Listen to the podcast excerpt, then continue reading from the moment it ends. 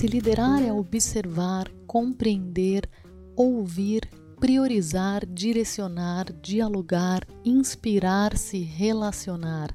Se com liderança despertamos coragem, entusiasmo e motivação, será que podemos nos inspirar em preceitos de liderança para refletir sobre como construímos nosso conhecimento? Como será que liderança e inteligência se relacionam?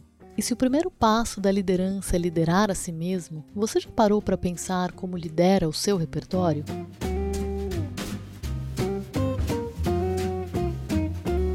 Olá, eu sou Marília Lobo. E eu sou Tânia Baitello. E neste episódio do Conexões Aleatórias, o último da primeira temporada, nossa provocação, obviamente, é sobre liderança. Liderança como premissa de transformação, como consciência e habilidade de todos aqueles que buscam, antes de tudo, olhar a si mesmo para então olhar o outro e o todo. É, Tan, parece que foi ontem que conversamos sobre a ideia de tornar públicos nossos papos filosóficos, compartilhando inquietações, visões de mundo, descobertas e elaborando em voz alta as conexões que nos ajudam a formar e renovar nosso repertório. Conexões, aliás, que a essa altura nossos ouvintes já sabem que de aleatórias elas não têm nada.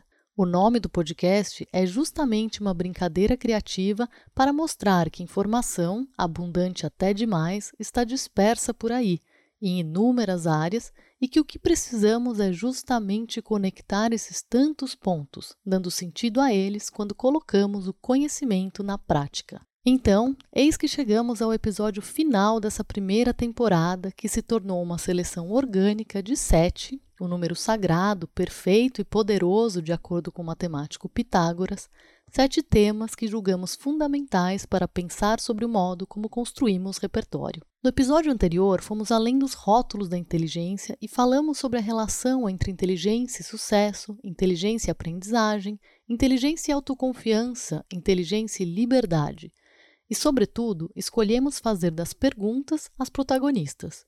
Se você ainda não ouviu, vale a pena conferir.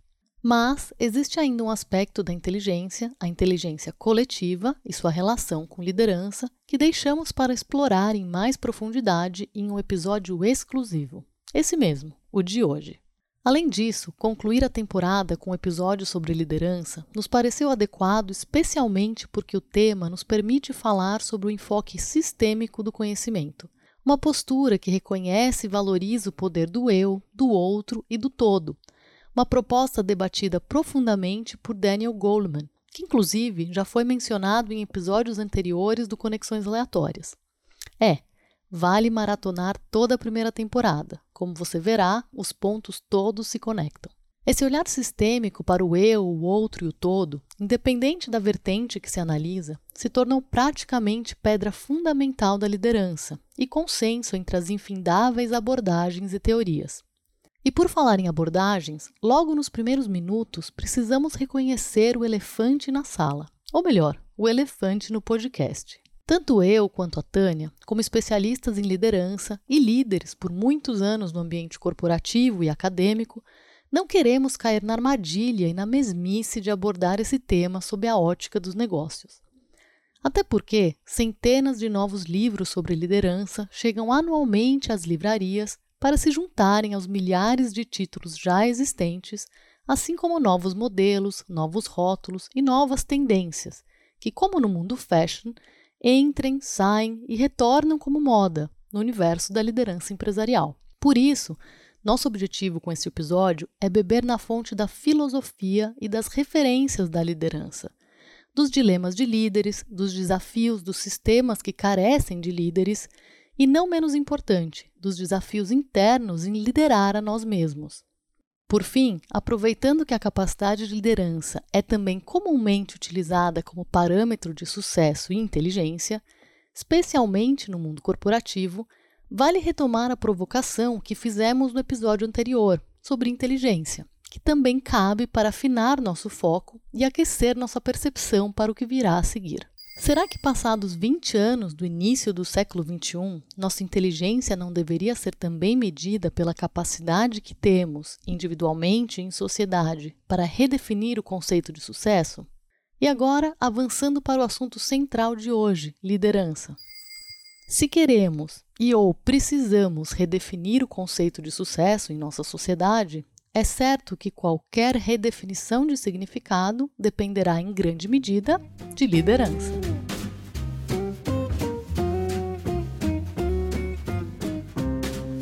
Então, Marília, você disse há pouco que nos pareceu adequado fechar a temporada falando sobre liderança. Fato.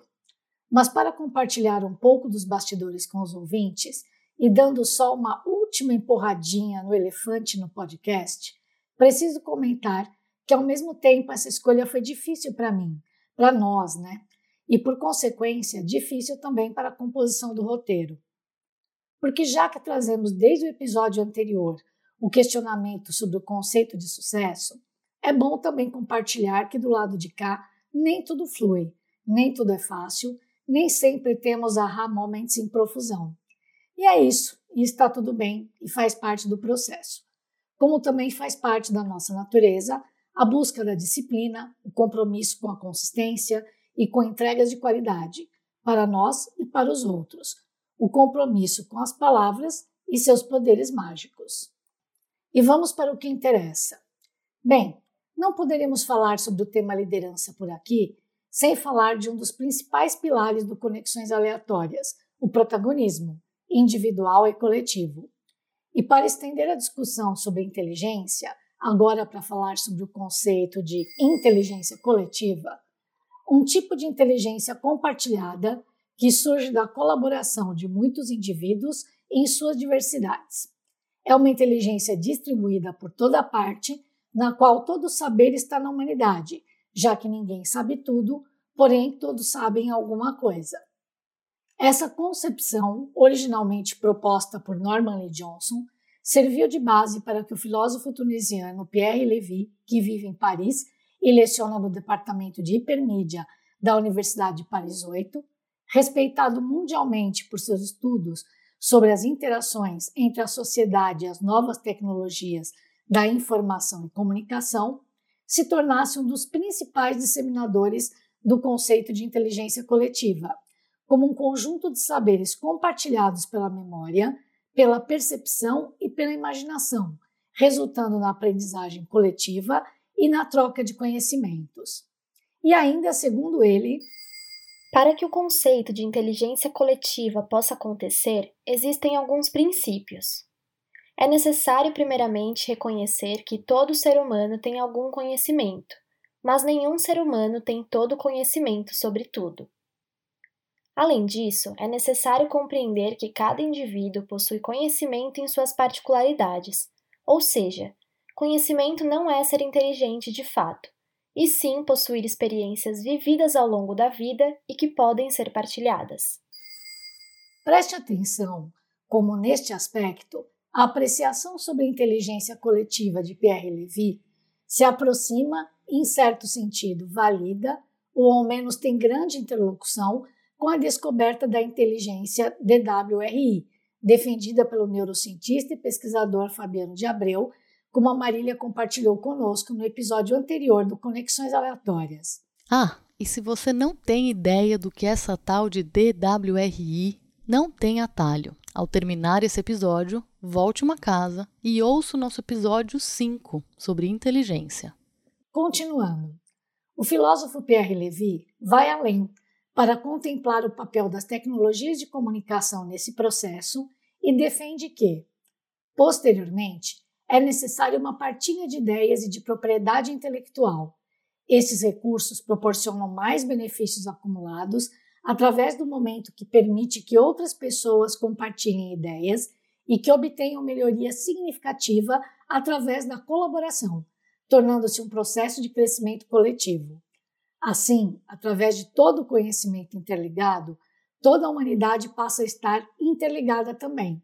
As tecnologias de comunicação são fundamentais para essa interligação. Como este podcast, por exemplo, que é uma iniciativa de partilha de ideias com você e muitas outras pessoas. Uma forma que acreditamos e encontramos de participar ativamente do crescimento coletivo por meio do enriquecimento de repertório. E chamo a sua atenção, ouvinte, para o trecho onde Levi disse que as tecnologias de comunicação são fundamentais. Sim, são fundamentais para potencializar a inteligência coletiva, tanto que sem elas não chegaríamos até você com esse recurso de podcast, acessível onde e quando você achar como o melhor momento para nos ouvir, gratuito e melhor ainda, um formato que permite a você interagir conosco enviando comentários, perguntas e sugestões de temas, basta querer. Então, sim, as ferramentas são mesmo fundamentais e hoje também abundantes e acessíveis. O que não está mais tão disponível por aí é inteligência. Pelo menos nos moldes do que vimos discutindo por aqui, desde o episódio específico sobre o tema, tanto em termos de contexto individual como coletivo. E para que, como vimos há pouco, haja melhoria significativa nessa situação, repertório de qualidade não é só fundamental, mas imprescindível para a formação e ativação da inteligência individual e coletiva, que por sua vez são capacidades inerentes a qualquer pretensão de liderança. E já que começamos o bate-papo de hoje sobre liderança em sua manifestação do todo, é bom lembrar que no século XXI, já dramaticamente impactado pela World Wide Web e suas mídias sociais, nossas lideranças globais, nossas lideranças locais são resultantes da manifestação de inteligência ou da desinteligência coletiva.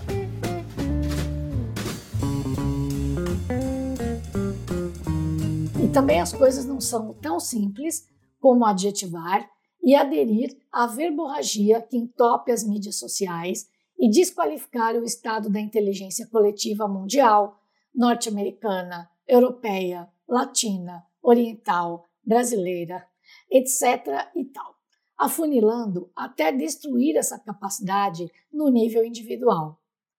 Nem sair culpando as ferramentas e seus administradores, como no filme O Dilema das Redes, que abordamos em nosso episódio 4, cujo tema principal foi a atenção. Isso é fácil de fazer, difícil, mas possível. É se propor a pensar sobre isso, entender o todo para chegar à nossa parte. Sim, o poder de escolha e de ação. Aliás, Tânia, Pierre Levy também dedicou um artigo muito interessante sobre as mentes supostamente robotizadas pelos vilões das mídias sociais, intitulado, não à toa, Muitos não acreditam, mas já éramos muito maus antes da internet. Compartilhado conosco e com os nossos seguidores do Conexões Aleatórias no Instagram por uma de nossas ouvintes frequentes, a Vitória Rodés. Valeu, Vitória! A propósito, já que você mencionou o docudrama Dilema das Redes, quem nos ouve deve lembrar que, bem no início de 2021, não se falava de outro assunto na internet a não ser o novo aplicativo do momento, o Clubhouse, uma plataforma de áudio que permite conectar várias pessoas em um grupo ao vivo. Apesar dos números expressivos da startup, que já está no patamar dos unicórnios, com valor de mercado atual estimado em 1 bilhão de dólares e 10 milhões de usuários ativos por semana, Passado o hype inicial, hoje não se ouve mais tanto falar dessa plataforma, e só o tempo dirá qual será o destino de mais essa rede social. Mas o meu objetivo ao trazer essa lembrança para cá é refletir sobre o comportamento das pessoas, o todo, nós, usuários das ferramentas, exatamente a partir do que Levi propõe. Virou até meme o fato de, meses antes, todos estarem discutindo calorosamente sobre vício na internet, manipulação de dados, vilões das redes sociais, escrevendo posts com análises detalhadas sobre o filme e manifestos públicos com compromisso de mudança de comportamento. Até que bastou surgir uma nova plataforma para que, sem muito pensar, muita gente já estivesse dentro. Como é típico das inovações tecnológicas, os intitulados inovadores e visionários na curva de adoção de uma nova tecnologia, em inglês agrupados como early adopters, não titubearam. Afinal, como perder o usuário com meu nome? Como não saber o que está rolando por lá? E se esse for o novo Instagram, como posso ficar de fora? Esses foram apenas alguns dos muitos argumentos que ouvimos dos que decidiram se cadastrar e pouco analisaram as já divulgadas e suspeitas informações sobre o uso inadequado de dados privados dos usuários e os escândalos em curso, mesmo nos poucos meses de operação da empresa. Por FOMO, fear of missing out, medo de perder algo, ou pelo gatilho da escassez e da exclusividade, pois vale lembrar que uma das estratégias utilizadas no lançamento foi a inscrição exclusiva por convite de um usuário já cadastrado, além da disponibilização do aplicativo apenas para o sistema iOS.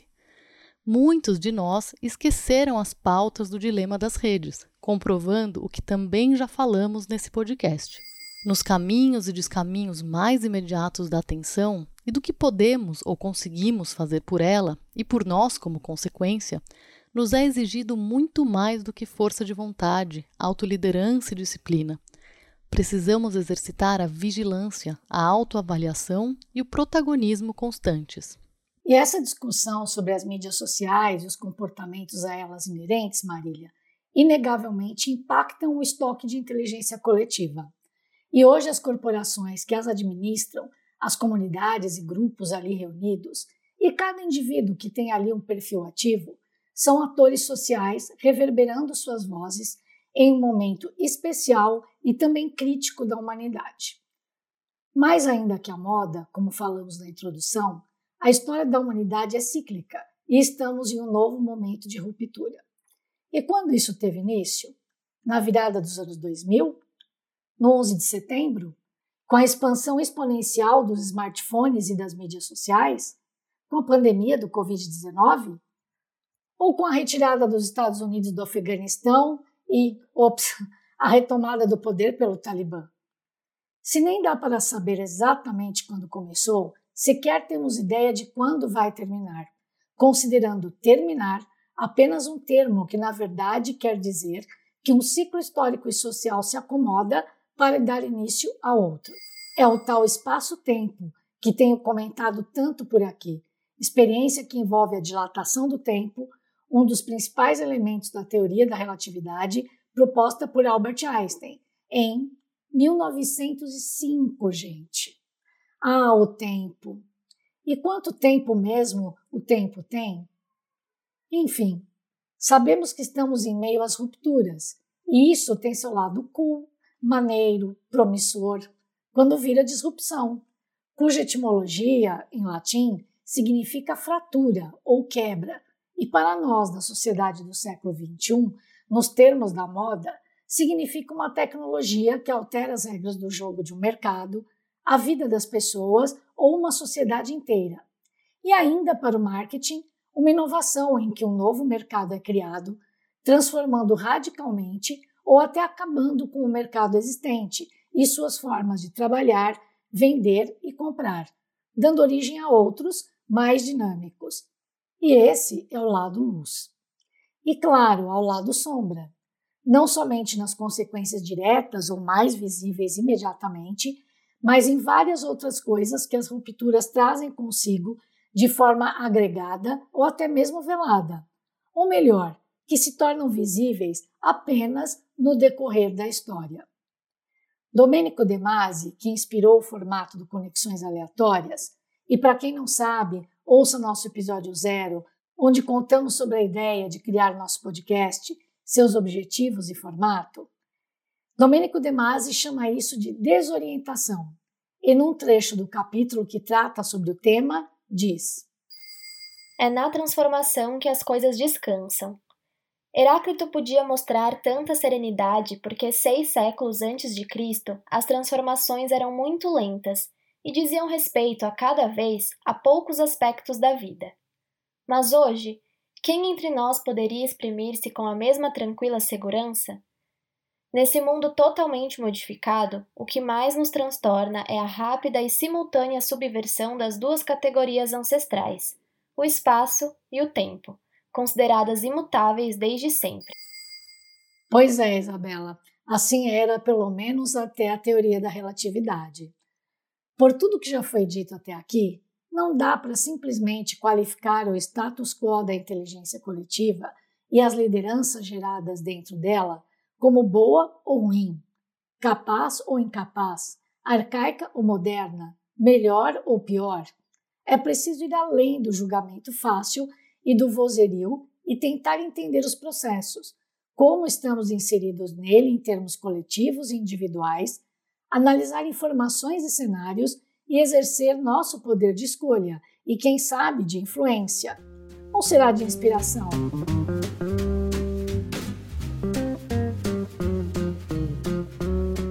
Você falar, Tânia, sobre inteligência coletiva, momentos de ruptura, espaço-tempo, e como de fato nos acostumamos com as falas que desqualificam sistematicamente o estado da inteligência coletiva mundial, norte-americana, europeia, latina, oriental, brasileira, etc. e tal, e sabendo que as coisas não são tão simples assim, eu viajei aqui no meu espaço-tempo pessoal, lembrando da minha primeira viagem ao continente asiático, em 2017, justamente quando estava cursando um MBA em liderança criativa.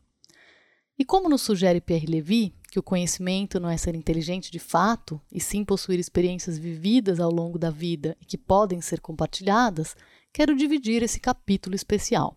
Na ocasião dessa viagem, obviamente por conta do foco do curso, além de estudar um pouco sobre a cultura japonesa e chinesa, nos aprofundamos nos aspectos de liderança predominantes no Oriente. E me lembro como, de forma definitiva, um novo horizonte de entendimento se abriu para mim. E também, como em certa medida, me senti envergonhada pelo tamanho da minha ignorância a respeito daquele mundo novo, daquele novo espaço-tempo. Isso sem contar o fato de estarmos estudando em profundidade apenas dois países, Japão e China, dentre os 48 e três territórios do continente asiático. Aliás, uma vez que esse podcast se dedica à formação de repertório, é sempre importante que nós, ocidentais, tenhamos a capacidade de reconhecer o quanto nosso conhecimento, nossa visão de mundo e nossos vieses são ocidentalizados. Para mim, aquela experiência foi realmente estar em um novo mundo. Tanto é que, na preparação para esse episódio, recorri aos meus diários para resgatar anotações que fiz sobre estadia na China incluindo cinco dicas que eu daria a qualquer ocidental que desejasse de fato aprender e viver uma experiência imersiva no país. Mesmo eu, que via de regra sou avessa às dicas e simplificações, dada a complexidade do que vivenciei, senti necessidade de resumir, em poucas palavras, as muitas percepções que me ocorriam naquele momento. Essas dicas, claro, são a ótica de uma viajante que passou poucos dias no país e traz apenas uma visão superficial e pessoal. Mas achei válido compartilhar por aqui para ilustrar o espírito de liderança e do tempo que destacarei na sequência. Ah, e se tiver algum ouvinte por aí que já esteve ou que reside na China, conta pra gente sua experiência, se concorda ou não com essa seleção de dicas e o que você complementaria. Passa lá na nossa página no LinkedIn ou no Instagram, arroba Conexões Aleatórias. E vamos às dicas. 1. Seja humilde e reconheça suas limitações. A China vai te desafiar, vai te fazer entender o que significa na prática bilhão. A China irá te ensinar que você é menos importante do que você imagina e quantas coisas você nem sabe que você não sabe. 2. Esteja aberto 24 horas para uma experiência imersiva. Cada momento na China é uma nova experiência. Envolva-se, Explore a culinária local, leia sobre a história milenar do país, ouça com atenção e faça perguntas sempre que puder. Esqueça sua necessidade de fornecer respostas, foque integralmente nas perguntas. Observe, observe, observe. 3. Substitua o julgamento pela curiosidade. Sua mente o enganará e o levará a perguntas baseadas em julgamento, como aquelas do tipo: por que isso é assim? Ou como pode isso ser assim? Silencie essa abordagem. Busque uma perspectiva empírica. Qual é o propósito disso ser assim? Qual a história por trás desse comportamento? 4. Evite qualquer pensamento dual. Se afaste dos pensamentos que categorizam como nós, eles, certo, errado, útil, inútil, oeste, leste. Relacione-se com cada experiência de forma integral e humana. Se conecte por meio das emoções universais.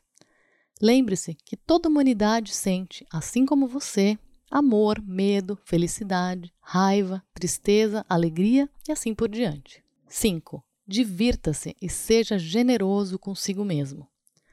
Todo novo aprendizado é intenso. Respeite seu tempo e sua curva de aprendizado. Divirta-se, aproveite.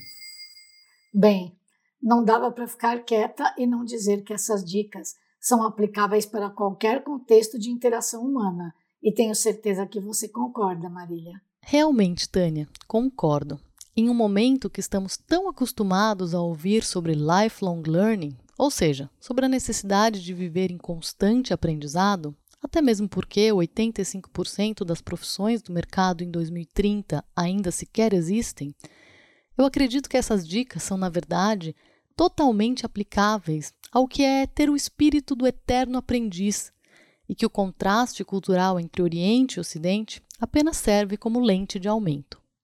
Aliás, uma recomendação imperdível para saber mais sobre essas diferenças culturais, especialmente para quem, assim como eu, é bastante visual, é o livro de pictogramas East Meets West, em tradução livre para o português, O Leste Encontra o Oeste, da designer chinesa Yang Liu. A artista gráfica, baseada em Berlim, é professora de design na University of Europe for Applied Science. Liu se mudou para a Alemanha aos 13 anos e vivenciou o choque natural que envolve a adaptação em uma nova cultura. Ela reuniu todos os seus insights em 16 ilustrações que compõem o livro, lançado em 2007. Mas, retomando nosso foco central, eu trouxe um pouquinho da Ásia para esse episódio, especialmente para destacar a relação particular que percebi na visão oriental em relação ao tempo, de como lidar com o tempo e liderar frente ao tempo. Nesse espírito, me lembrei de uma anedota do filósofo confucionista chinês Mencius. Um camponês volta para casa no fim da tarde com um olhar esquisito, totalmente exausto. Seu filho pergunta: Pai, o que você fez? O pai diz: Hoje me cansei tentando ajudar as plantas a crescer. O filho corre para ver o que aconteceu. Para ajudar as plantas a crescer, o pai as arrancou e agora estavam todas lá fora e mortas. A sabedoria. Você não pode puxar e dilacerar as pessoas para fazê-las crescer mais rápido. Como líder, você só pode ajudar fornecendo água suficiente, adicionando fertilizante, tirando as ervas daninhas e esperando que o sol brilhe. O confucionismo, de forma bastante genérica, é um sistema ético de crenças fundamentado nos ensinamentos de Confúcio. Os analectos de Confúcio, também conhecidos como Diálogos de Confúcio, constituem o livro doutrinal mais importante do confucionismo e trata-se de um registro escrito por seus alunos a partir dos diálogos com o mestre. Mencius, muitas vezes descrito como segundo sábio, isso é, depois apenas do próprio Confúcio, fez parte da quarta geração de discípulos do mestre. Ele herdou a sua ideologia de Confúcio e a desenvolveu ainda mais. Vivendo durante o período dos reinos combatentes, entre os anos de 319 e 312 a.C., ele teria passado grande parte de sua vida viajando pelos estados, oferecendo conselhos a diferentes governantes. As conversas com esses governantes formam a base do livro Mêncio, que mais tarde se tornaria um clássico confucionista.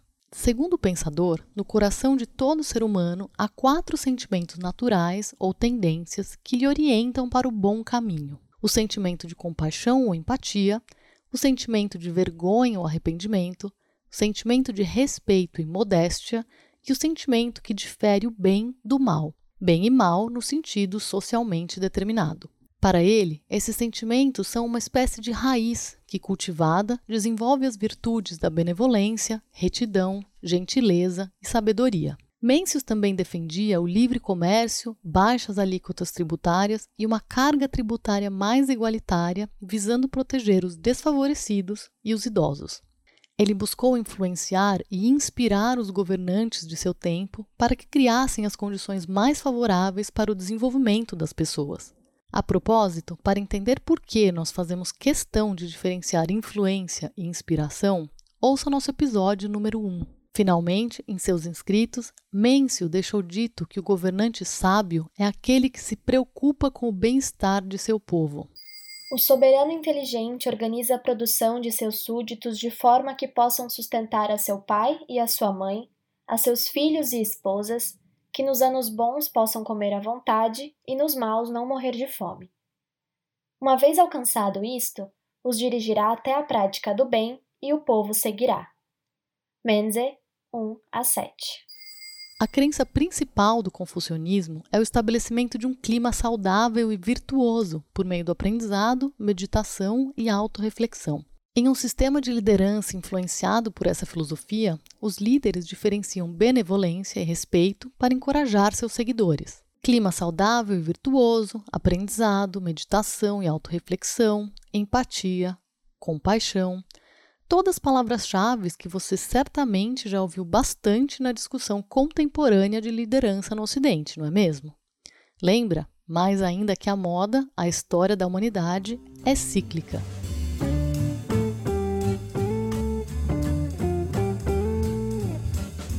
Agora, depois dessa breve viagem até a Ásia, e considerando que liderança criativa é também uma filosofia que abraça a mudança e busca nela oportunidades, abro esse bloco com uma definição livre que escrevi no mesmo diário daquelas dicas que você acabou de ouvir sobre como decodifiquei, ao final da jornada do MBA, o que é ser um líder criativo.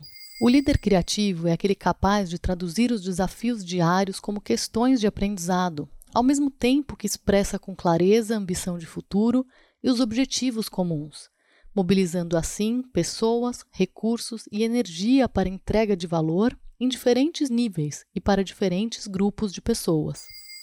Marília, uma última pergunta sobre o Mencius. Eu entendi direito? O título do livro é mesmo o próprio nome do filósofo, Mencius? É isso mesmo, Tan. Mencius era o pseudônimo de Yang Ming, e também o nome do livro. Pois é, interessante. Parece que não somos somente nós, aqui do século XXI, e nossos egos e psiques, que ficamos presos ou perdidos nas rupturas do espaço-tempo. Vale para nós, vale para os outros, e alguns desses outros são muito importantes, inclusive na busca por referências e inspirações, o que torna tudo ainda mais confuso e difícil de discernir no momento presente. Crenças, pressupostos, formas de ver o mundo de alguns importantes grupos de atores sociais mudaram muito pouco, principalmente se comparados às mudanças de poder de voz trazidas para comunidades e grupos sociais pela internet. Determinados atores sociais ainda são instâncias muito relevantes para a interpretação e, quando não, construção do entendimento da realidade à nossa volta, e ainda constroem ou destroem lideranças coletivas, embora muitos estejam meio perdidos. É o caso das instituições sociais tradicionais, que ainda têm dificuldades para assimilar as mudanças velozes, dispersas, que quebram paradigmas e agem livremente, que vêm muitas vezes de origens difusas, sem nenhum tipo de constituição formal que não seja possível cobrar responsabilidades, interessadas em ocupar esse vácuo deixado pelas lideranças tradicionais.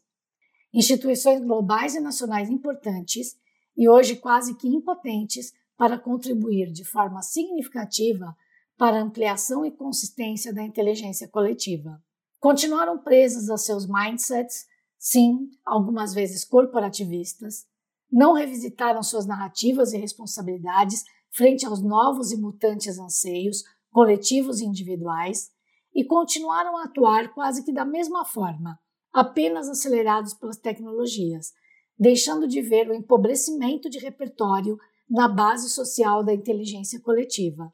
E como tudo é causa e consequência, digamos, perderam audiência e relevância. E como sabemos todos, os vácuos são rapidamente ocupados. Não cabe aqui nesse podcast estendermos a apreciação do conceito sociológico de atores sociais, e talvez alguém possa ouvir e comentar que essa visão de atores sociais como instituições, ou seja, pessoas articuladas em torno de uma instituição que representa uma ideologia, um movimento, um conjunto de interesses, é uma abordagem ultrapassada. Ou não, pois em certa medida migraram para as comunidades de redes sociais. Mas acreditamos que nunca há apenas uma explicação ou motivação para um fenômeno, de qualquer ordem. E o movimento histórico-social que estamos chamando a atenção aqui para compor esse outro olhar sobre liderança considera justamente essa transição do conceito de atores sociais institucionais para o sujeito em sua sociedade. A vontade de um indivíduo de agir e de ser reconhecido como ator, segundo o sociólogo Alan Turrene.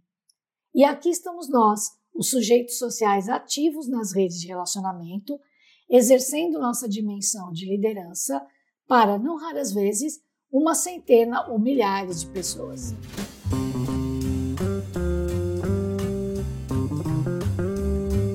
E dentre as múltiplas motivações que explicam os fenômenos, que acontecem às vezes em porções a conta-gotas, às vezes tão rapidamente que sequer percebemos, pensando sobre atores sociais e o poder de voz trazido para as comunidades em sistemas como as democracias ou as não-democracias, chegamos a um outro denominador comum da liderança: a confiança. Na era das redes sociais, e nós já cobrimos bastante esse tema, especialmente nos episódios sobre influência e atenção, a confiança que temos nos outros e no sistema tem sido estendida por similaridade. Ou seja, as pessoas passam a confiar em quem é como elas, e isso é bastante problemático, pois confiar em pessoas pela similaridade significa confiar ou validar determinada pessoa porque você gosta dela, porque você se identifica com ela e não necessariamente pela expertise ou a capacidade que ela tem de contribuir com determinado tema ou com o sistema. Não faz sentido algum pensar o mundo a partir apenas da nossa existência, apesar de, paradoxalmente, a nossa existência ser a forma pela qual experienciamos o mundo. Precisamos valorizar a experiência e as narrativas pessoais ao mesmo tempo que as questionamos, na perspectiva do eu, do outro e do todo, você percebe por que, então, a argumentação totalmente baseada nas experiências pessoais, tão próprias das redes sociais pelo mecanismo da similaridade, quando isenta de análise crítica e ação prática, é tão perigosa? Adam Grant, psicólogo organizacional da Wharton School e autor best-seller de livros que contemplam muito do conteúdo que trazemos em nossas conversas aqui no podcast, como Give and Take, Dar e Receber, Originals, Originais e Think Again, Pense de Novo, todos publicados no Brasil pela editora Sextante, diz uma frase que é cirúrgica para ilustrar o cuidado necessário em estabelecer os limites entre experiência, expertise e sabedoria. Não confunda experiência com expertise. Ter enfrentado um problema ou uma situação não garante que você tenha encontrado e realizado a solução. Não confunda expertise com sabedoria. Ter um conhecimento profundo não garante que você saiba quando aplicá-lo. Agora, avançando para o conceito de confiança na prática, outra frase que muito provavelmente você que nos ouve conhece e que é atribuída a Confúcio, olha ele aqui novamente. A palavra convence, o exemplo arrasta, aponta justamente para o elemento central da confiança. Existe apenas uma única maneira de ganhar confiança, sendo confiável. Óbvio? Sim, mas como também já repetimos ao longo dessa primeira temporada do Conexões Aleatórias, o óbvio deve ser repetido para não ser esquecido. Atualmente, parece que a humanidade se esqueceu ou abriu mão da desconfiança saudável quando as pessoas lidam com alguém parecido com elas mesmas. Isso mesmo, confiança total por similaridade, como se ser parecido comigo, ter uma história parecida com a minha ou ideias parecidas com as minhas fosse suficiente para confiança irrestrita. Acontece que, em todo o sistema, assim como no processo de construção de conhecimento, é saudável que exista um nível de desconfiança. A desconfiança saudável nos faz questionar, prestar mais atenção, ser mais cuidadoso com a qualidade do que toleramos consumimos e compartilhamos. Esse é, aliás, um princípio fundamental do método científico, em que um pesquisador formula uma teoria para o fenômeno observado e segue etapas: observação, questionamento, hipóteses, experimentos, resultado e conclusão, para criar então um padrão no desenvolvimento da pesquisa. A teoria científica é considerada confiável quando a correta aplicação do método faz com que ela seja indefinidamente repetida, conferindo confiabilidade aos resultados. E observe que interessante. Até mesmo por princípio científico, isso não significa aceitar como absoluto todo e qualquer dado que venham dos cientistas, pois eles são humanos e imperfeitos como qualquer um de nós.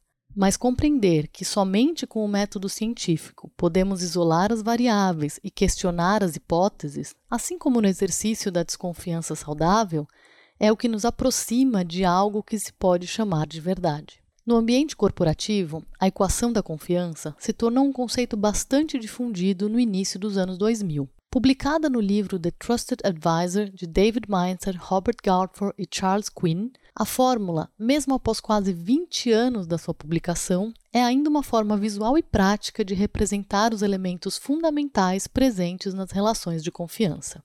A confiança é representada pelos autores utilizando a lógica matemática, que a propósito não importa o espaço, o tempo e a geografia, é uma linguagem universal. E quem diria esse é o momento do podcast em que a minha mãe, que é matemática, fica orgulhosa da filha.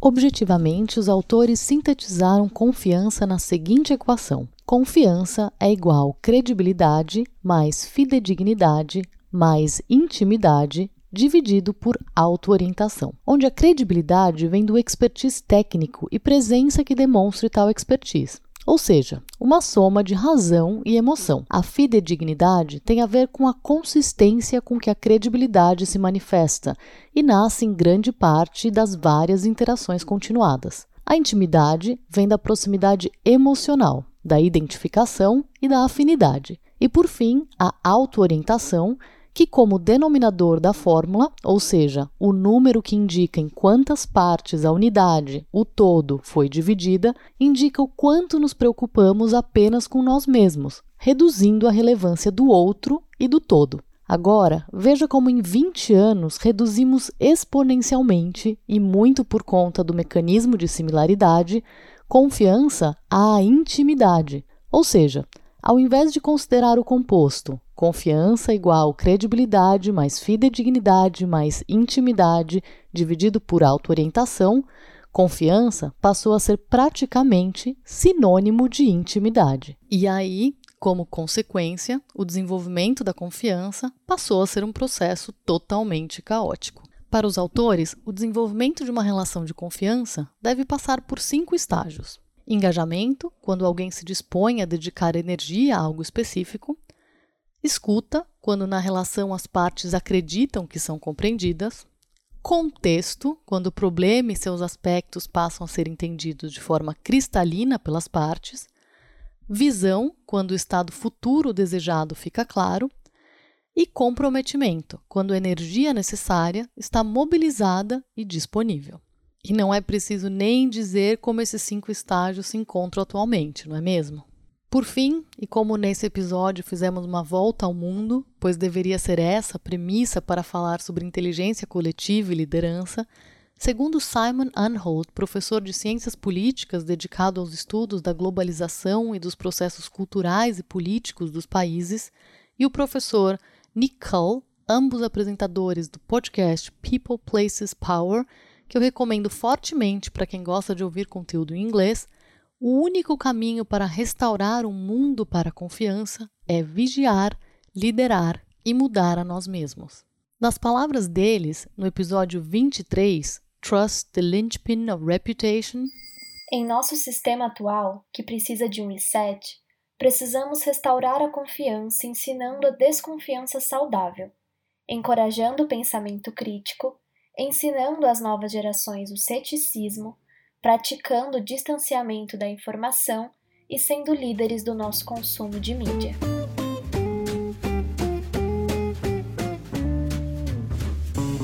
Um, influência e inspiração.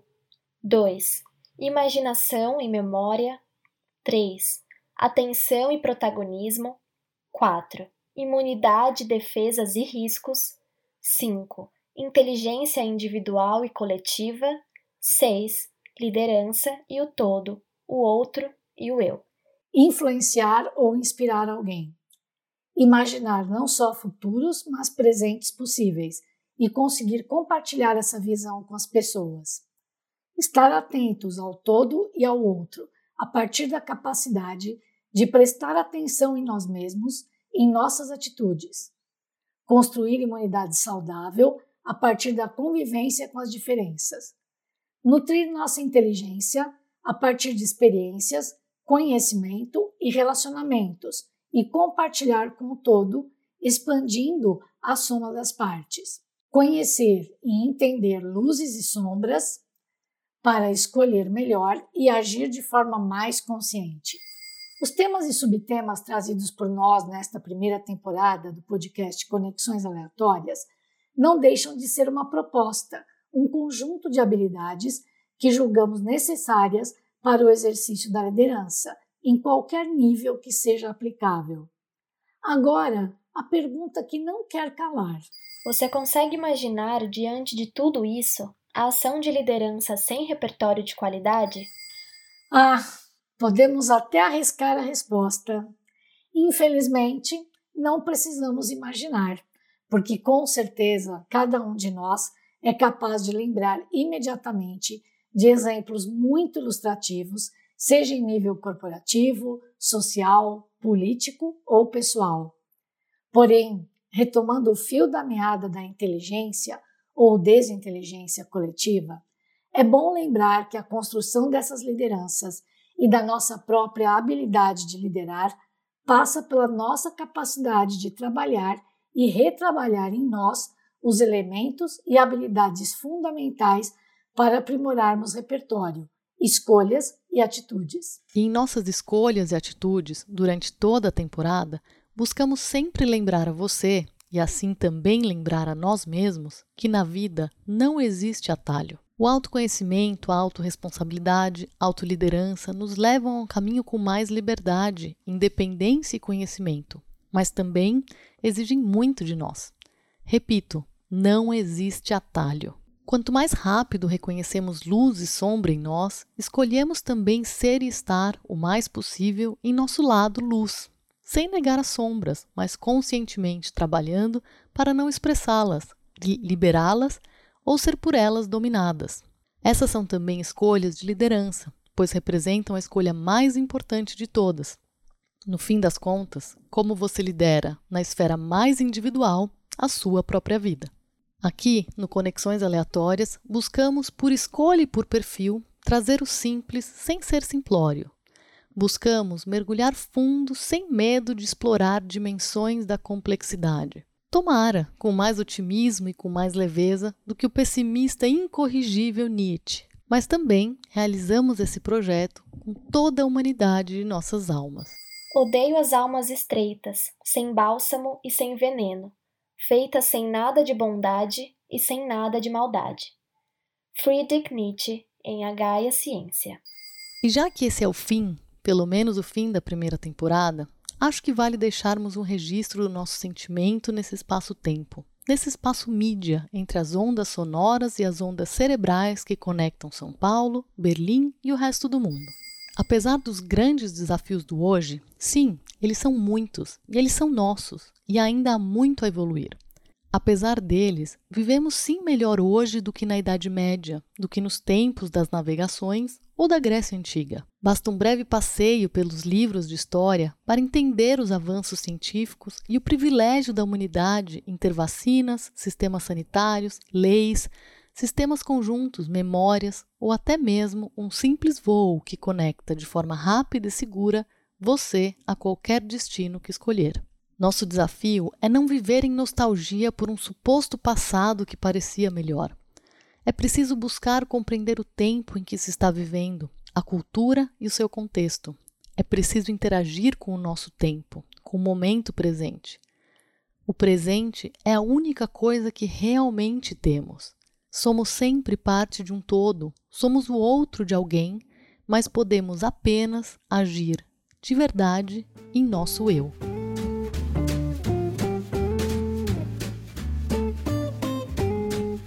Esse foi o último episódio da primeira temporada do Conexões Aleatórias, um podcast que coloca o seu repertório em dia. Se você ainda não ouviu todos os episódios da temporada, aí vai um resumo, um spoiler, um convite.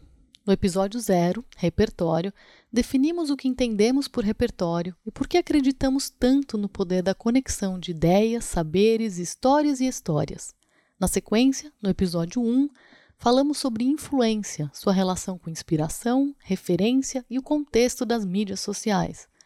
No episódio 2, sobre imaginação, abordamos o incrível e positivo efeito dessa capacidade humana, assim como seu poder limitador. Depois veio o episódio 3 sobre atenção, um alerta sobre o que estamos deixando que seja feito com nossa capacidade de atenção e foco. O episódio 4, sobre imunidade, é uma metáfora com o sistema imune para ilustrar luz e sombra dos nossos mecanismos de proteção, mas também nossos vieses e bloqueios. O penúltimo episódio, de número 5, sobre inteligência, se propôs a discutir além dos rótulos e padrões que julgamos ser o inteligente. E por fim, este episódio, Liderança, foi uma provocação sobre a importância de um olhar sistêmico para repertório, em que se considera o eu, o outro e o todo. E aí, se animou para maratonar os temas que ainda não teve oportunidade de ouvir, enquanto você aguarda as novidades da segunda temporada? E que tal nos enviar suas ideias, dúvidas e provocações? Você nos encontra no perfil no Instagram, arroba Conexões Aleatórias, ou no LinkedIn. Nessas redes, você também pode conferir todas as referências citadas em nossos episódios e muito mais. Até a próxima temporada. Até mais! Esse podcast é idealizado e apresentado por Marília Lobo e Tânia Baitello. Produção: Isabela Câmara.